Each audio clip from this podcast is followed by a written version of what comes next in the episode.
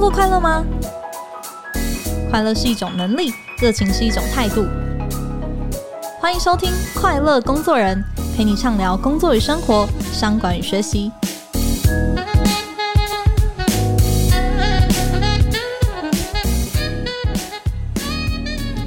大家好，我是 Cheers 快乐工作人的记者邵敏。诶，最近你睡得还好吗？工作上有没有办法保持专注呢？诶，会不会感觉记忆力好像变差了，甚至是情绪是不是不太稳定呢？我想哦，这些状况啊，在这个资讯非常爆炸、步调又很紧张的当代生活当中哦，对许多人来说，其实都不是陌生的议题。即便像是比尔盖茨啊、贾伯斯啊、贝佐斯啊这些商业的巨子哦，其实一样都需要锻炼自己的心智管理能力。那他们有一个共通的练习方法呢，就是正念。很多人听到正念这两个字啊，诶。第一时间会误以为说，诶，是不是等于正向思考？要不然就是把它跟一些超自然的力量啊、宗教啊联想在一起。但其实呢，正念呢已经是许多专家啊、把它当成一门科学在研究了。从两千年呢到二零二零年呢，正念的期刊论文呢也从十篇成长到了一千一百五十三篇哦。那国际上呢，包含像是 Google 啊、微软啊、麦肯锡等等啊，也都导入了相关的训练哦。那如果正念对我们的工作和生活都会有帮助，那到底可以怎么练习呢？今天呢，我们就要跟我们的来宾一起来小小实际演练看看。那今天呢，我们邀请到台湾正念工坊的创办人陈德忠老师。德忠老师呢，是美国密西根州立大学心理咨商的硕士，也是正念减压的创始人卡巴金博士的第一位台湾学生。他也是在台湾呢，率先把正念引进一些大型企业的训练师，像是台积电啊、联发科啊、统一、玉山金控等等，都曾经找他合作。我也很期待。德中老师今天来帮我们揭开一下正念的这个神秘面纱，欢迎德中老师。好，邵明好，各位听众朋友们，大家好。欸、老师您好，光是听老师您的声音啊，就觉得哎、欸，心灵好像要静下来一点哦。我平常好像太躁动、太紧张 兮兮了。我想很多人应该都注意过老师你的声音，对不对？嗯，讲话比较慢一点，大概。哦，老师，您是本来讲话就是比较缓慢吗？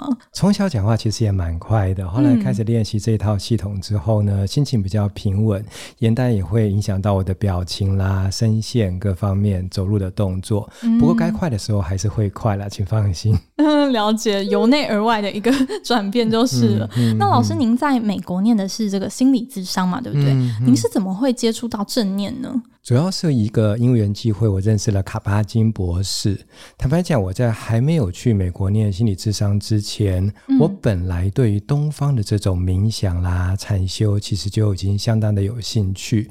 我还花了大概八年到十年的时间，每天静坐，因为我发现它对我个人的帮助非常大。嗯，我在大学的时候，本来是一个很容易焦虑的人，而且刚刚您提到现代人的失眠，我在二十一岁，当时正准备要读研究所之前的考试，那个时候压力就蛮大的，所以我就第一次经历到什么失眠啦、胃食道逆流。那个时候我觉得蛮孤单的，因为我问我的同年龄的同学，他们都没有这样子的经验。那因缘机会之下呢，我接触到一些正念啦、禅修、冥想，本来是纯东方的这一套修心的系统，我觉得非常有兴趣。哦，它是从东方缘起的。对，它确实是西方人截取了东方传统的这种静心冥想智慧，再融入西方科学研究所创造出的一套心智锻炼系统。嗯、那只是我在美国去之前呢，我不晓得有这套当代西方的正念，我还是从传统的东方的禅修入手。哦、但即使是这个样子，就让我觉得说帮助蛮大的。我记得一年之后，我的失眠不药而愈。那我到现在已经二十五年的时间，没有再犯过任何一次的胃食道逆流了。讲到这边，大家应该已经可以推算出我的 年龄了。大学毕业已经相当相当的久。那所以，我到美国去之后，我还是继续保持着这个个人练习的习惯。所以，就像上面刚刚问的问题，我的职业跟我的专长其实是心理学。对，所以照理讲，跟东方的这种冥想，坦白讲，它并不是等号。但是我个人因为过去的一个习惯，所以我继续保持着这样子的练习。那发现对我在美国的适应也好啦，嗯、乃至于因为我也不是 A B C 嘛，反正是到美国去之后又重新跟他们相处。那这样不断不断的淬炼当中，让我发现我在美国那边的表现非常好，甚至我被选为毕业生的致辞代表之一，要用英文来做演说。所以那个时候我发现这套系统对我帮助实在太大了。可是。在传统的东方，它是被归类为宗教体系，那这个就蛮可惜的，因为这样子的话，它就没有办法被更多的人所学习到。因此，有一个机会，我知道有一位麻省理工学院毕业的卡巴金博士，嗯，他在一九七九年的时候，他就已经把这套东方的静心禅修系统，在去除宗教的元素之后。又结合西方的心理学跟科学，变成了一套现代人不分男女老少、宗教种族都适合练习的一个心智锻炼系统。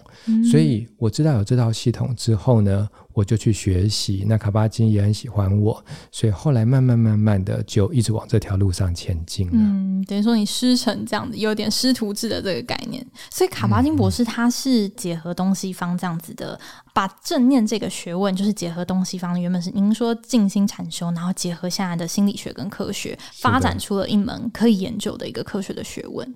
对，它一方面是学问，一方面也是一套心智训练的方法，就有点像是我们现在都要去健身房来锻炼肌肉嘛。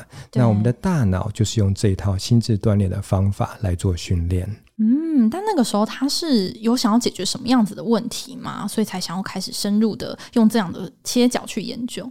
其实一开始，他是在麻州大学医学院的附设医院里面。那个时候是一九七九年，所以已经四十多年前了。当时呢，医院发现一大群的慢性疼痛的病人，他们用了现代的麻醉药剂之后呢，发现大概只有百分之三十到四十的人可以完全的缓解，那有百分之三十左右的人可以部分缓解。嗯，因此还有百分之三十左右的人，他是完全没有任何的效果。所以。他们知道有一位麻省理工学院毕业的卡巴金博士，那他自己从二十几岁开始就对东方的这一套静心系统非常有研究。他本身又是分子生物学博士，他的论文指导教授还是诺贝尔医学奖的得主，嗯，所以他们就相信，哎，这个人既有东方的一些修炼，可是他又是西方很成功的科学家，我们就让他去试试看。嗯，所以是在这样子的一个需求之下，他的第一批学生，我们也可以说是白老鼠吧，就是一群慢性疼痛的病人。OK，对，是因为有这样子的需求找到他去，结果呢，意外的发现这一群人的慢性疼痛有大幅度的好转，因为。现在科学非常的发达，像待会我也会提到很多正念的科学效用，是用所谓的 MRI 核磁共振造影来证实大脑的一些转变。但是从一九七九年一直到今天，到现在还没有任何一个机器能够测量人类疼痛的指数。到今天都还是这个样子。譬如说我哪边痛啦，假设我去疼痛科做门诊的话，护理师可能会给到你一张那个调查表，让你去填，对，自己回报。对对对，譬如说可能有不同的时间、不同的部位、不同的症状了，但是就是类似什么啊，最不痛是一分，最痛的十分，你自己去勾。嗯，那所以到现在它还是自我回报的一个量表。因此，绍美，你觉得？疼痛的指数，它是属于客观的测量，还是主观的一个感受呢？以现在来说，应该是主观的，对不对？对，因为像体重机是骗不了人的嘛，或者是说，虽然主观的体重跟客观的体重可能不太一样了，但是数字是会说话的。像刚刚讲的那些仪器也是会说话的，什么血压、血脂都看得到的。对、嗯。可是疼痛。基本上，既然它不是机器测量，而是人为主观汇报，所以它很大的一部分是跟情绪有关。OK，对，因此呢，他在八周的这样子正念减压的课程之后，至少这些慢性疼痛的病人，他们主观的回报，他们疼痛的感受都有大幅度的下降。所以一开始他们觉得非常的讶异，后来他们也应用在其他的病症身上，包括牛皮癣是一种皮肤病，嗯，还有很多很多的你刚刚提到的失眠啦。或者是什么 ADHD 啦、焦虑啦、忧郁啦，那发现诶，这一套从内外的心智锻炼系统，居然对很多现代的身心疾病都有一定的改善效果。嗯，所以就从疼痛开始，就慢慢慢慢扩展出去了。嗯，所以可以说正念它最大的一些呃训练过后的疗效，其实会是反映在跟情绪相关的一些身心的状况。对，可以这样子说，所以也是因为情绪，它就变得是不一定是病人了，因为在职场上，很多人都有情绪的困扰。啊、那很多开会的时候呢，人跟人之间其实都没有在解决问题，好像都在倾诉对对方的不满，所以。到最后，就像你刚刚说的，很多的企业人士也把它作为锻炼情商的方法了。嗯，了解。嗯、所以目前，老师您观察正念减压，或者说正念应用在就是比如说我们在职场上面啊，或者说非临床上面的效果，可能会有哪些领域是比较有这样子的需求的？好，我觉得最明显的领域就是一个专注力的训练。专注力。因为现在人其实已经越来越难专注了。我不晓得听众朋友，你们还记得昨天中午吃什么吗？或者是两周前的周六，你人在哪里呢？那因为现代人太习惯一心多用，而且现在的资讯太过爆炸，自从有了智慧型手机之后，所以很多人已经丧失了一种能力。这种能力就是把注意力放在同一件事情上，直到把它完成的能力。像很多年轻的朋友都跟我说，他常常手机随便一放，事后就忘记他放哪里。有些人告诉我说，他。诶，他出门忘了带手机，找都找不到。后来才发现他自己放在包里，他已经忘记了。是。那很多办公室的朋友都跟我说，他本来到某一个办公室里面，本来要做某一件事情，可是路上呢，想到某另外的一件事情，接了某一通电话，最后他已经想不起来。诶，我好像走到这个房间里，我本来要干嘛？他已经忘记了。嗯。所以现在越来越稀缺的一个资源是专注力。那这个对生产力有什么影响呢？其实我不晓得听众朋友们，你现在是在通勤呢，还是在家专心听呢，还是在开车？那假设你是在一种比较专注，而不是在通勤的状况，你可以稍微回想一下哦，就是刚刚少明是怎么介绍我的？那我从开始到现在，我到底讲了什么？假设你没有办法完全记起来的话，那就代表今天假设你是公司的主管，你在交代给部署事情，或者你们可以做做试验哈。今天晚上可以跟你的孩子啦、家人啦，你讲十句话，讲完之后，你问他说。你可不可以重复一下？嗯，我刚刚讲的是出个小考题。对对对，你可能会还是不要做这个试验好了，看一下你们夫妻感情。好残忍，老师，你刚刚一连丢给我们好多的这小小的考验，我觉得很多人应该现在都有点愣住了，嗯嗯、想说：天哪，我的心智真的很需要来锻炼锻炼哦。不过，老师您刚刚有提到说，就是哎，正念对于可能在训练专注力啊，然后甚至缓解疼痛啊，或者很多的症状上面，其实有很多所谓当代可能我们现在大脑负荷。不了，所以出现的一些文明病哦、嗯、等等的，它是有帮助的。但是正念到底是什么东西？是等于冥想吗？哦，OK，good question。确实，这个是很多人对正念的一个迷失。那正念呢，坦白讲，它是一套心智锻炼，它是一套呃修炼内心的方法。只是这个修炼内心，它已经比较科学，而不是宗教的城市了。那它的完整的定义，要回到它的英文来说，像现在大家看到很多的文章.什么比尔盖茨啦、贝佐斯啦、贾伯斯啦这些名人啦，大家都在推，乃至像你说的什么微软啦、Google 啦，那他们在推的那套系统叫什么呢？其实它是一个英文字，叫做 Mindfulness。嗯 Mindfulness，对，Mindfulness。那这个英文字，我想对大部分的听众来说会有点陌生。嗯，M-I-N-D-F-U-L-N-E-S-S。那它其实是一个新创造出来的单字。它本来的单字叫做 Mindful，它是形容词，mindful。譬如说，我现在有点心不在焉，你会跟我说 “be mindful”，让我保持在一种比较留心专注的状态。嗯、那新的这个单词是把 ness 加上去，所以少敏你一定知道，英文加上 ness 之后会变成什么样子的词？变成一个名词了。Yes，所以它就变成一个状态。嗯，少敏，你现在可以来做做试验。我有知道你现在坐在这个录音室里面，应该是很安全的。那我们的听众朋友，假设你现在不是在开车，或者是不是在做危险的事，你也可以来做做试验。你眼睛闭起来，仔细听着我的声音，然后我要问你一个问题哦：你现在的双脚是什么姿势？来，不用去看脚，继续闭着眼睛，继续听我的声音。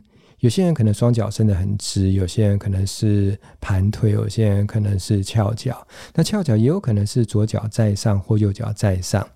那不晓得少敏，即使你现在并没有在看脚，嗯、你有办法知道你现在双脚大概的姿势吗？有一点微微的外翻。嗯，很好，很好。少敏，恭喜你哈！我不晓得你以前你有没有练过，但是呢，基本上你现在已经在。刚刚我说的那个陌生单字 mindfulness 当中了，mindfulness，因为它就是一个状态，一个留心的状态。所以你现在正在留心你自己的身体姿势也好，嗯，肩膀是耸起来的还是放松也好，还有刚刚一开始你问我的讲话速度也好，对，你开始把注意力放在当下，知道你在说什么，知道你身体的姿势，知道你在想什么，甚至是。刚刚上面说的，知道你现在的情绪状态的这个留心跟觉察，嗯、这个就是正念的定义。所以说，回到英文 mindful，我们会很好理解这个东西。嗯、那上面，你刚刚提到的那些杂志啦，其实英文都是 mindfulness。嗯，那中文呢？我觉得 mindfulness 有很多的翻译，我最喜欢的翻译是具念，具备的具。就是具备着念兹在兹的流心状态。嗯，那现在翻译成正念呢？其实它是一个美丽的误会啦。欸，真的哦？对，它是一个古代的翻译。譬如说，古代的正。其实有很多不同的意思。嗯，你看现在像说啊，这个女生长得很正，就像已经很多人说你长得很正，对吗？那这个正是应该是近十年才有的嘛？以前的这正就是正方形的意思，没有漂亮的意思。嗯，那还有现代人对正最长的意思就是它是一个正向，说邪不胜正，就邪的相反，歪的相反。可是古代要是你问我说，好，我现在拿起一杯水，你说，哎，这个杯子是您的吗？我说啊。正是在下的杯子，嗯，就是我的杯子，所以它也可以说 just 就是这个念，OK，所以这个正呢不是邪的相反，而是就是这样子念之在之的状态，嗯。嗯，所以刚刚前面有提到，有人以为正念是正向思考，但是其实刚刚听老师这样一套的引导下来哦，其实它可以是留心当下，不管是你自己身体的状态，还是你心理的状态，还是情绪的状态。是的，就是这个样子。嗯，了解。那为什么这样子的一个留心的行动会带到后面的这些好处呢？它的那个根据原理会是什么？它最大的原理，英文叫做 neuroplasticity，中文叫做神经可塑性。神经的可塑性。对，因为回到你刚刚问的那个问题，很多人都搞不清楚正念是什么，冥想是什么。那正念是我刚刚说的充满专注、留心的状态。那我们要怎么样子达到这种，就是你是随时非常专心，而且觉察力很强的状态呢，我们要靠锻炼。那这个锻炼呢，英文叫做 meditation。嗯，meditation 它是跟 mindfulness 不一样的另外一个单字。嗯，那这个单字你可以翻译成静心或者禅修或者冥想都可以。嗯，那现在普遍的翻译是冥想。那这是什么意思呢？刚刚我说的正念 mindfulness 是一种很理想的、充满专注力、觉察力的状态。对，那要达到这种状态，要做练习。嗯、那这个练习就叫做冥想。那正念的过程当中，我们有好几种不同的正念冥想，也就是正念练习，包括呼吸观察、身体扫描、嗯、正念伸展、无感觉知等等。那这些练习就是改变大脑的关键。譬如说，我在做一个把呼吸当做专注对象的练习过程当中，我会发现。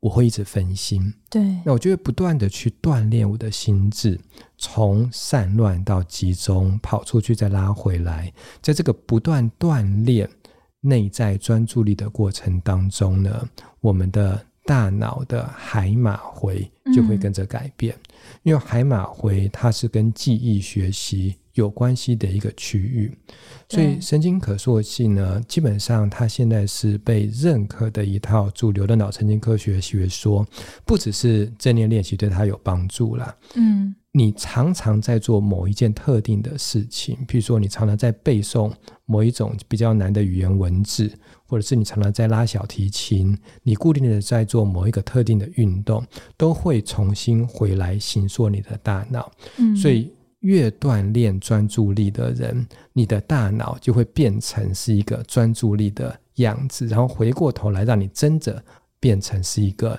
有专注力的小能状态，嗯，大概是这样子。所以我们可以把正念有点想象成大脑的某一种特殊的运动的训练、特训的感觉。然后，像有些人啊，运动想要长出一些肌肉，那我们锻炼我们的大脑，也是希望说，哎、嗯欸，可能解决一些因为我们的大脑没有办法帮我们达成的某一些事情哦。嗯。不过我刚刚听老师这样子讲啊，我觉得下半场我们要更多的来聊聊。开始运动也很困难，开始锻炼大脑，我想一定也有很多的障碍跟挑战哦。刚刚、嗯、老师您提到说不分心可能就很困难喽，嗯、那我们下半场继续来聊聊到底要怎么做到。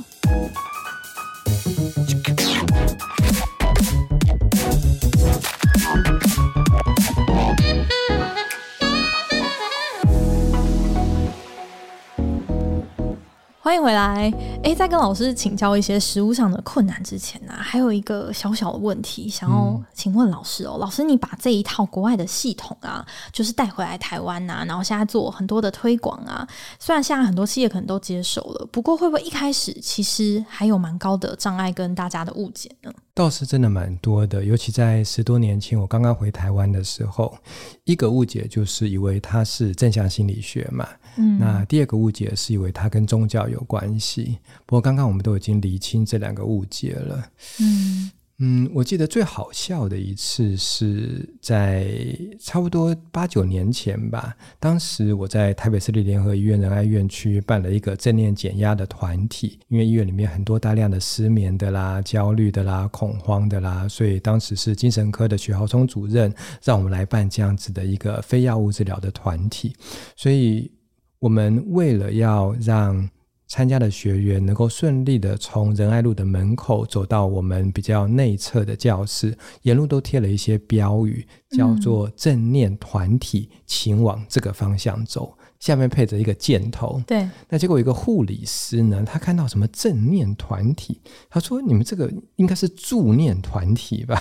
助那助念团体应该是往地下室走吧？怎么会往二楼那个方向走呢？嗯嗯、因为。”在医院呢，就是地下室可能会有一些所谓的那种宗教性的助念团体。嗯、对，那时候我听得有点傻眼呢。这个是在国外那种比尔盖茨都在做的训练，你们把它当做是在地下室的那种助念团体。嗯嗯、那那个就让我觉得，哇，原来对我们台湾人来讲，这个概念还是相当相当的陌生。所以我头几年花好多好多的力气。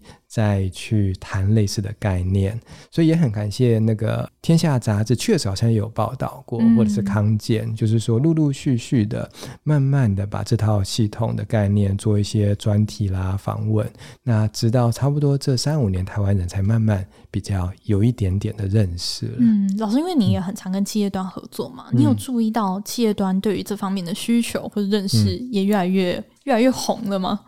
可以这样子说吧，因为刚开始找我的基本上要么就是跨国企业，譬如说像可口可乐啊、哦、Nike 啦、Puma 啦，他们找我的原因其实很简单，就是他们的总公司，不管是像 Puma 是德国的总公司啦，可口可乐是美国的总公司，他们本身就有在做 mindfulness 的训练，嗯、可是呢。在台湾，大部分的员工还是希望上中文课程，他们就在找，那当然就会找到我。毕竟我还算是在台湾比较有代表性的正念老师。那还有一个就是他们的客户，像联发科、台积电、广达电脑，他们基本上算是台湾公司，但是他们的客户。大部分都在美国的矽谷，所以说他们发现客户都在做这样子的事情，所以对这部分的资讯，他们也知道的比较多一点。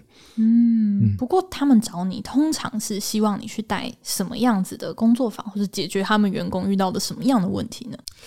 大概几个部分哈，一个是压力管理的部分。嗯，压力。再来就是说提升活力，还有增进睡眠的部分。嗯，因为很多的工程师都有 burn out，就是那种职场浩劫的问题，所以他们希望工程师在白天的时候。能够在清晰的头脑之下做出比较良好的决策，嗯，那前提是他前一天晚上必须要有良好的睡眠，大脑要修复，第二天才能够有更好的表现，嗯，再来是复原力，也就是说遇到变化的时候，尤其 COVID-19 之后，大家有很多很多的未知的感觉，呃，对，在不确定性之下，大家希望能够快速恢复，嗯，那再来就是专注力。与工作效能，嗯，刚刚提到的，所以老师，您通常去企业带就是这样子的一个主题，嗯、也是用带着大家做冥想的方式吗？它通常会有三种形态。我在代课的时候，理论讲解大概占三分之一左右。我、哦、还是要知道它背后的一些理论，这样子。对，尤其是不管是脑神经科学也好，或者是企业职场，你到底要怎么应用在你的开会？你要怎么应用在你接到 email 的时候？你用在你就是被俩工的时候，然后你要怎么样子快速的 calm down，把时间花在问题的解决，而不是情绪的宣泄上？还是会有理论的讲解，但是呢，嗯、就像你刚刚问的，会有蛮多的时间是在做实际的练习。嗯，因为我去的都是蛮大型的企业，说真的，他们课程已经上太多，书也读太多了，啊、他们需要的是锻炼的方法，这也就是他们找我去的主要原因。嗯，老师，你刚刚提到好有趣哦，它、嗯、可以应用在开会的时候，然后收到一个让你崩溃的 email，都就是日常其实都是这样子。那老师到底应该要怎么进行正念的练习啊？好的练习分成两个部分哦，一个是专注力的培养，嗯、一个是觉察力的培养。嗯，那像刚刚要大家做的一个算是小游戏吧，比较类似觉察力的培养。OK，你可以去观察你的肩膀的高度啦，你的双手的姿势啦，你的双脚放在哪里，甚至你的背部现在到底是有靠着椅背的呢，还是直挺挺着坐着？这些都是跟觉察力有关的培养。那觉察力还有另外一个很重要的是情绪觉察。我们有一套技术叫做身体扫描。那因为身体扫描在正式课程当中我们要做四十几分钟，所以在 Podcast 当中可能就没办法带大家做。嗯、有兴趣的话，可以去 YouTube 搜寻陈德忠身体扫描，会有一些音档可以给到大家的。嗯，那。再来一个叫做专注力的训练，我们通常要给大家的新一个目标，也就是说，我们都会说不要分心。可是呢，与其不要 A，不如要做 B。你要给大家的内心一个专注的对象，就是刚刚说 B 嘛，刚好是 breath，就是我们的一个呼吸的进出。不过过程当中，刚刚上面有提到一个问题，就是大家还是很容易分心，怎么办？对啊，那这个就跟目标设定有关。也就是说，其实所有人，当你一旦闭起眼睛观察呼吸，你就会发现你头脑当中会有好多，要么是过去的回忆，要么是未来的计划，千头万绪。对对，实在是停不下来。所以这个时候怎么办呢？嗯、这个时候其实你不需要去消灭这些念头。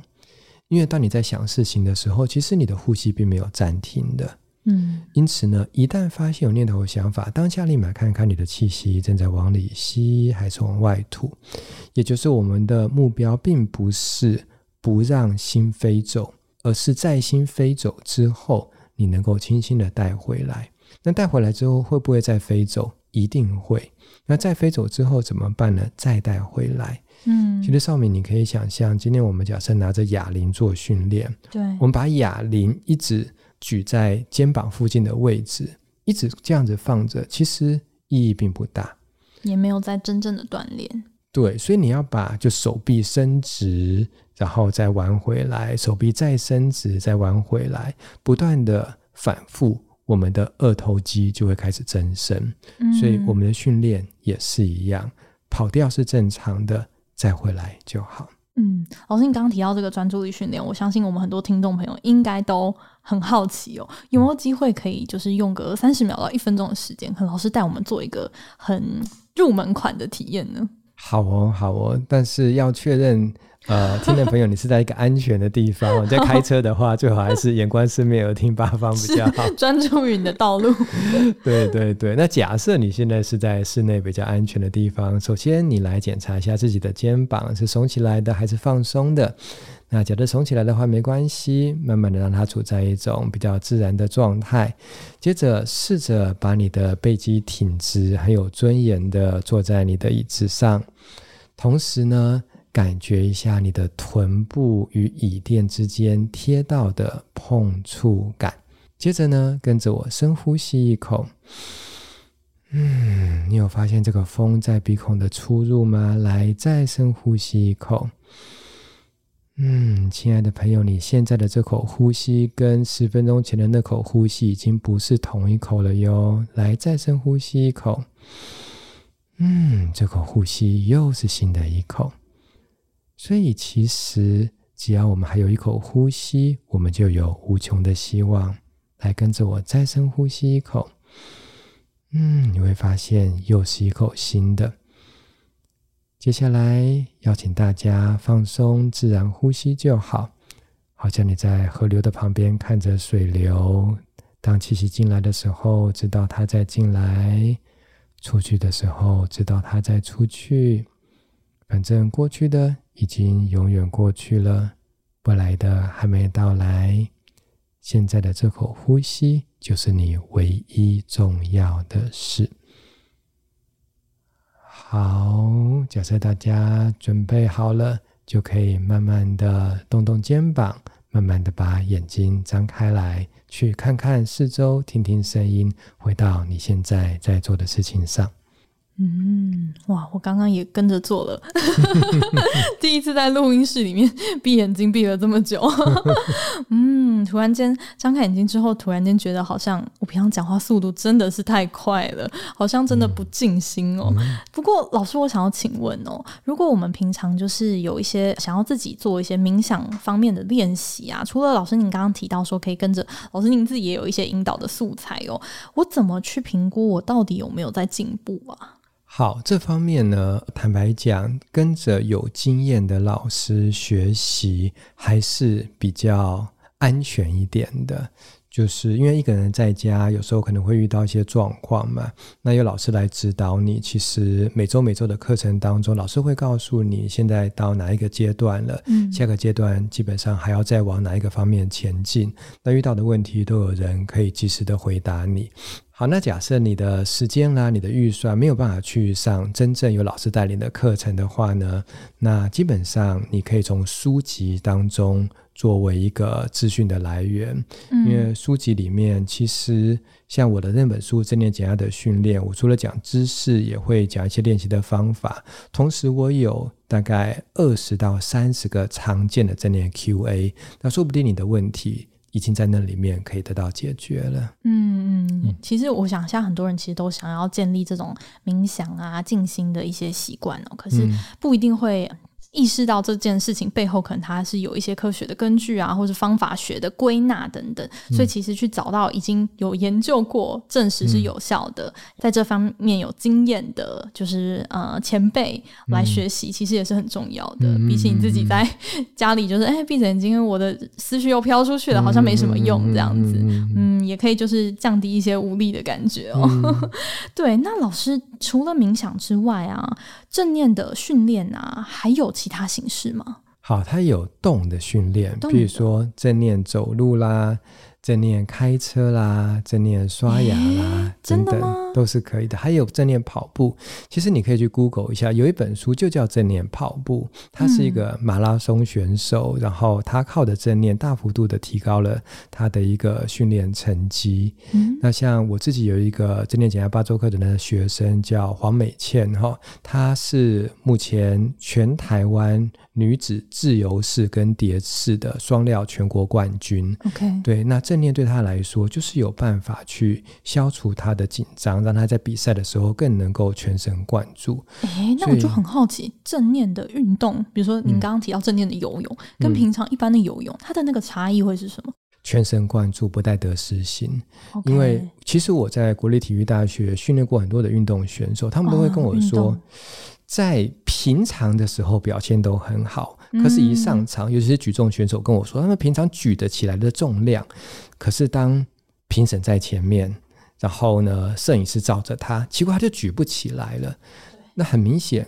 不是他的肌肉，而是心理素质。嗯，所以关键就是让这个人的心理素质更强健，他更不患得患失，更能够享受当下，嗯，去在这个过程当中达到最好的巅峰表现。哦，但是平时就必须要去练习说专注于当下这件事情。对对对，在比赛场上在练已经一点没糊啊，平常就要练习。对，所以它也不是一种魔法，嗯、说哎、欸，我今天用什么正念游泳法也不是，嗯、它其实是平常有一个心智的这个锻炼的过程。对对，对，对，可以帮助他在比赛的这个表现上面，也可以发挥他平常这种专注力。对对，嗯，了解。所以任何的事情都是可以拿来练习。是的，是的，像刷牙也是啊。嗯、听众朋友晚上可以回去观察一下，你平常在刷牙的时候，你到底是从上排还是刷呢，嗯、还是从下排开始刷？嗯，因为大部分的时间都是心不在焉嘛，你就从这个简单的事情开始，你就会发现哦，原来生活当中其实有很多的细节，甚至有很多的小小的享受。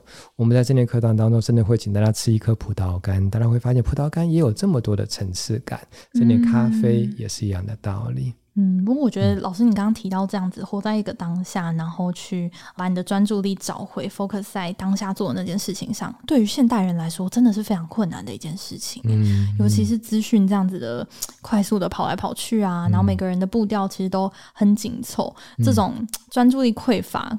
可能就是大家更需要正念的一个根本的原因。嗯、对啊，所以假设你锻炼起来，你就鹤立鸡群哦，也就是 大部分的人都有注意力缺失的问题，你就是那个少数在人群当中保持着沉着冷静、头脑清晰，你就会是那个能够胜出的人了。嗯，那老师您自己也有出过一本书，叫做《正念领导力》嘛？嗯，那我也很好奇，正念跟领导人的关系，老师你怎么看？好，听众朋友们，要是有在当主管，应该知道管理跟领导是两个不太一样的概念，所以很多人会把它混在一起。管理指的是跟营运有关的、跟事务有关的、跟制度有关的。那领导主要的就是所谓的带人带心，你要有办法。让这个团队的向心力带领起来，你要有办法成为一个让别人乐于追随的领导者。当你的团队在遇到社会的变化的时候，你要成为一个具有稳定军心的角色。所以，要达到这样子角色的领导者，他必须要有点魅力。他也有点情绪管理的能力，他不是那么容易被激怒的人，而是他能够临危不乱、处变不惊，同时带领团队一关一关的走过去。因此，他的情商就会变得非常重要。那再来，他的沟通能力也会变得非常重要。那再来就是刚刚讲的那种。头脑清晰的能力，临危不乱、处变不惊，他才能够做出正确的决策。嗯，因此呢，正念是从内而外去训练这样子的一个人格特质，嗯、尤其一开始。上面提到的脑神经科学当中，我讲了海马回，其实还有一个东西叫做杏仁核。嗯，杏仁核因为叫 amygdala，它负责作战或逃跑，就是当我们面临压力大的时候呢，它是一个卫兵的角色。嗯。那假设这个角色视如其分的发挥，当然很好。可是假设他过度发展，反而会让你成为一个惶惶不安、非常焦虑、暴躁的人。是，所以透过正念的练习，它可以去调节你的杏仁核，而且增加跟前额叶之间的链接。因此呢，你的理性脑跟冲动脑就会比较有好的调和发展。遇到事情的时候，你不是先发脾气，你也不是先恐慌害怕，嗯，而是你可以快速的沉着下来，带领团队走向更好的方向。那因此呢，正念训练跟领导的关系大概是这些前面。嗯，我相信我们很多的听众朋友其实都在专业上面有很大的追求哦。那可能平常如果想要成为一个领导者，或是成为一个更好的领导者，其实，在专业能力上已经足够了，但是可能在心智上未必跟得上你的专业的发展。嗯。所以，当你升迁的过程中，如果你的心智的这种调试的这个机制啊，没有跟着一起锻炼起来的话，其实很容易是会看到一些领导者夭折的。嗯嗯嗯嗯嗯，因为有时候做事容易。做人比较难。是没错，我今天很谢谢老师的很多的分享哦，然后还带我们做了很棒的练习。嗯、我想，嗯、呃，也快到年末了，新的一年其实建立运动的习惯呐，我们前面讲的运动习惯啊，做笔记的习惯啊，等等，思考的习惯啊，谈判的习惯啊，等等。我们今天谈到了一个是锻炼心智的习惯，我觉得也是非常棒的，送给听众朋友们。谢谢老师，好，谢谢大家。那我们今天节目就到这边，如果你有任何想要留言跟我们分享的话题啊，或者说想要听。什什么样的主题，邀请什么样的人物，也很欢迎留言给我们。那我们下期再见，拜拜，拜拜。